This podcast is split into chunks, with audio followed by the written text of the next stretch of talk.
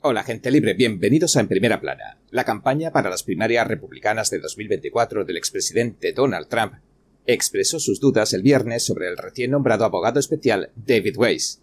No están seguros de que sea un sujeto que goce de verdadera independencia ni para investigar ni para enjuiciar la causa penal contra Hunter Biden, el hijo menor del presidente Biden. Pero, ¿por qué tiene que suceder algo así justamente ahora? Algunos argumentan que es pura estrategia. Y ahora, entremos en materia.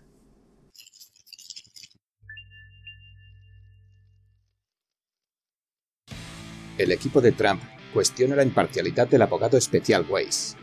El fiscal general Mary Garland, que dirige el Departamento de Justicia, cumplía el viernes con los deseos del fiscal federal del Distrito de Delaware, Weiss, y lo ha nombrado oficialmente abogado especial del caso como le pidió. De inmediato el portavoz de la campaña del señor Trump reaccionó en un comunicado. El Departamento de Justicia lleva décadas protegiendo a Joe Biden, a Hunter Biden y a toda la familia del crimen Biden, a pesar de que hay pruebas abrumadoras y testimonios creíbles que detallan sus delitos y sobre cómo mintieron al pueblo estadounidense y cómo vendieron al país a los enemigos extranjeros en aras del beneficio financiero del propio cartel Biden. El portavoz del señor Trump reservó la segunda parte del mensaje para el nombramiento oficial del señor Weiss, que se encarga de llevar la investigación del Departamento de Justicia sobre Hunter Biden desde febrero de 2021. Escribió lo siguiente. Si este abogado especial es independiente de verdad, a pesar de que no ha presentado los cargos apropiados después de cuatro años de investigación y de que parece que está tratando de trasladar el caso a un lugar más amistoso para los demócratas, concluirá enseguida que Joe Biden, su problemático hijo Hunter y sus encubridores, incluidos los medios de comunicación, que se confabularon con los 51 funcionarios de inteligencia que a sabiendas engañaron al público sobre la computadora portátil de Hunter, deben afrontar las consecuencias. En una conferencia de prensa el viernes, el fiscal general revelaba que el cambio lo había solicitado el propio señor Weiss, y que se lo concedió porque, cito, redunda en beneficio del interés público. A partir de ahora, según Garland, puede, cito, llevar a cabo una investigación exhaustiva y seguir tomando las medidas que considere oportunas de forma independiente, basándose únicamente en los hechos y en la ley. Sin embargo, hay incluso denunciantes que, como veremos en un minuto, han declarado bajo juramento que el señor Weiss nunca ha obrado de manera independiente. Hunter tendrá que ir a juicio. Hasta la fecha, Weiss tan solo ha acusado o ha podido acusar al menor de los Biden de no pagar impuestos en dos ocasiones que ingresó más de un millón y medio de dólares. También lo acusa de poseer un arma de forma ilegal, porque lo hizo mientras era adicto a una sustancia prohibida, en un principio, Hunter aceptó el acuerdo de culpabilidad de la Fiscalía. Se declaraba culpable de los dos delitos fiscales y se acogería a un acuerdo de revisión para, sin tener que llegar a juicio, evitar la condena por un posible delito grave de tenencia ilegal de armas de fuego. Pero ese acuerdo, que probablemente le habría evitado automáticamente el ingreso en prisión, fracasaba ante el tribunal el 26 de julio, después de que lo revisara la juez de distrito Marielle Norica. A la juez que designó Trump le preocupa una cláusula de inmunidad contra todos los cargos e incluso contra otros posibles que encontró oculta en el acuerdo. Entonces dejó en suspenso el acuerdo mientras ordenaba a las partes que le brindaran más información sobre el hecho. Al final, el acuerdo, que ya habían cerrado, se desmoronaba. ¿Por qué? Pues ahora ha salido a la luz la razón. Según los abogados de Hunter, después de que la juez revelara una inquietante cláusula en el acuerdo que proporcionaba una descabellada inmunidad a Hunter, la Fiscalía se retractó. Es más, cada fiscal por separado le ha pedido a la juez que anule su orden de que las partes le informen sobre esos sombríos aspectos del acuerdo de culpabilidad de Hunter que la juez calificó como atípicos. Argumentaron que ya no tiene sentido porque se ha descartado completamente el acuerdo e incluso uno posterior. El mismo viernes, en una presentación judicial, el señor Weiss, al que designó Trump para fiscal federal también, revelaba que las negociaciones tras los dos intentos habían llegado a un punto muerto. Por eso le pedía a la jueza ahora que desestimara el caso, porque quiere acusar a Hunter en otro distrito. En otras palabras, este extraño sobreseimiento sería una mera cuestión técnica. No se trata de un adiós al caso, sino de un hasta luego. La intención del señor Weiss es únicamente trasladarlo a otro lugar más apropiado para juzgar estos delitos, según especificó él mismo, como son el Distrito Central de California o el Distrito de Columbia, dos de los más fuertes bastiones demócratas de Estados Unidos. Sin embargo, algunos denunciantes han asegurado que durante una reunión el señor Weiss les reveló que ya había tratado de presentar cargos contra Hunter en California y Washington, y que la fiscalía de esos sitios no le dejó. Y estas afirmaciones se han visto respaldadas por documentos, como son algunos correos electrónicos internos del Servicio de Impuestos de Estados Unidos, el IRS. Gary Shepley, que es un agente del IRS que investigó a Hunter antes de convertirse en denunciante de las malas artes del IRS, dijo en su testimonio del 19 de julio ante el Comité de Supervisión y Rendición de Cuentas de la Cámara de Representantes que el señor Weiss admitió durante una reunión de 2022 que no era la máxima autoridad a la hora de decidir los cargos que se le debían imputar a Hunter. Antes tenían que darle permiso.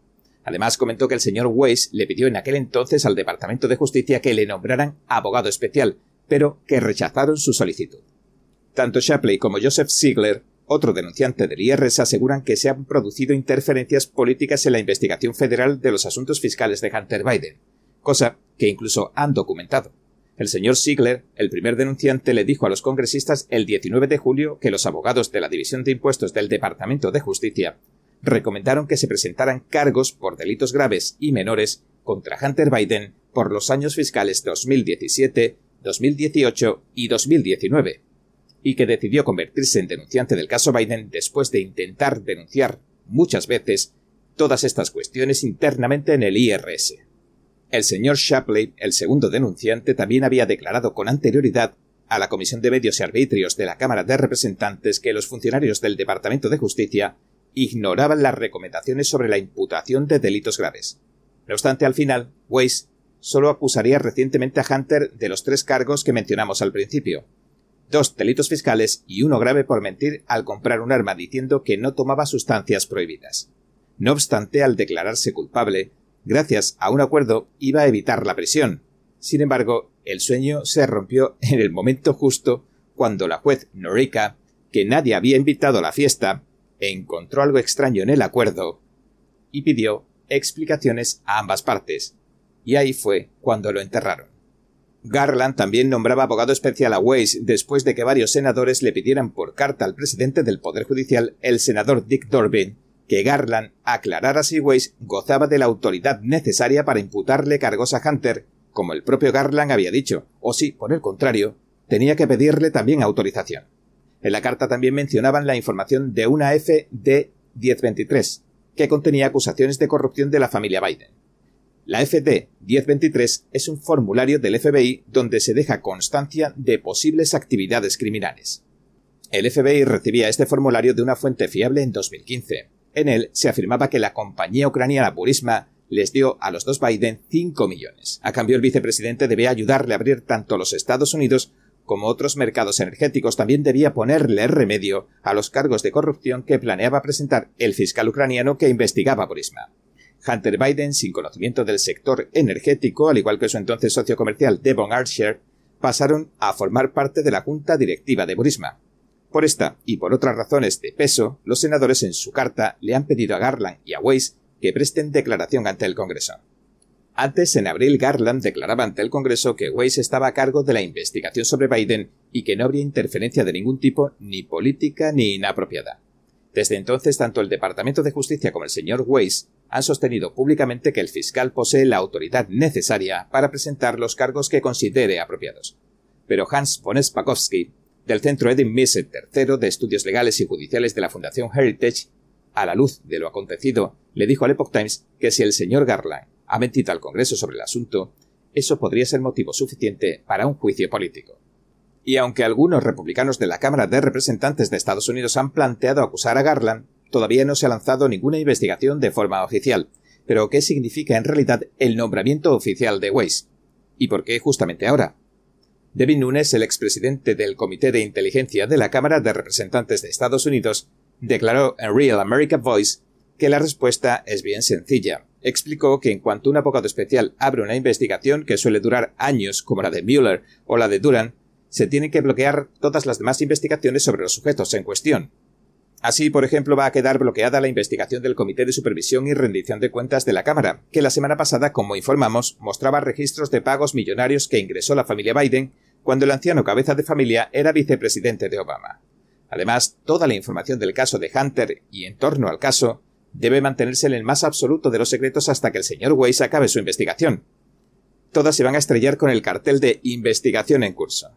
Al final, podría pasar incluso como en la reciente investigación de Duran, que descubrió que las acusaciones de Rusia, Rusia, Rusia contra Trump no fueron más que un montaje del gobierno.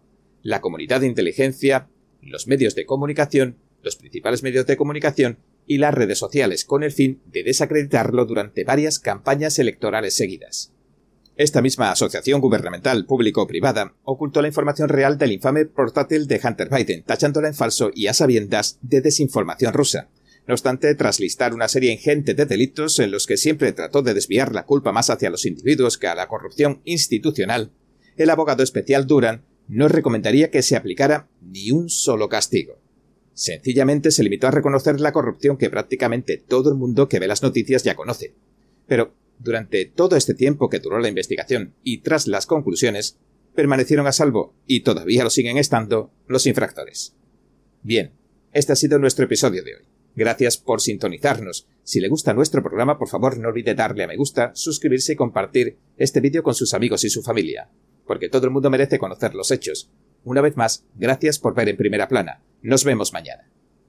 Además de las personas que cruzan ilegalmente a Estados Unidos y se entregan a la patrulla fronteriza, hay un grupo menos conocido llamado los escapados. ¿Cuántos eran? ¿Ah? The Epoch Times produjo el documental Escapados, la crisis fronteriza oculta, a fin de dar a conocer de cerca la mayor crisis fronteriza de la historia de Estados Unidos desde la perspectiva de los que la viven a diario. We expect people in our homes to come to our front door. If they sneak into our home any other way or try to get into our home forcibly, it's pretty much codified in every state across this country that that can be perceived as a threat and you can react appropriately. Además de los 1,7 millones de escapados, los agentes fronterizos ya han detenido a más de 6,7 millones de migrantes ilegales en la frontera estadounidense desde el inicio del gobierno de Biden. Muchos son liberados en Estados Unidos y viajan a ciudades santuarios como Nueva York y Chicago, generando un impacto en todo el país. Este documental ofrece una visión de lo que está ocurriendo en la frontera estadounidense y los héroes cotidianos que trabajan duro para mantener a salvo a su comunidad y proteger la frontera. We have ports of entry, 328 of them that are established as our front doors, and we just ask everybody to go through that front door, period. Entonces no se pierda este excelente documental, lo invito a verlo y también a compartirlo simplemente tocando este enlace que está aquí arriba.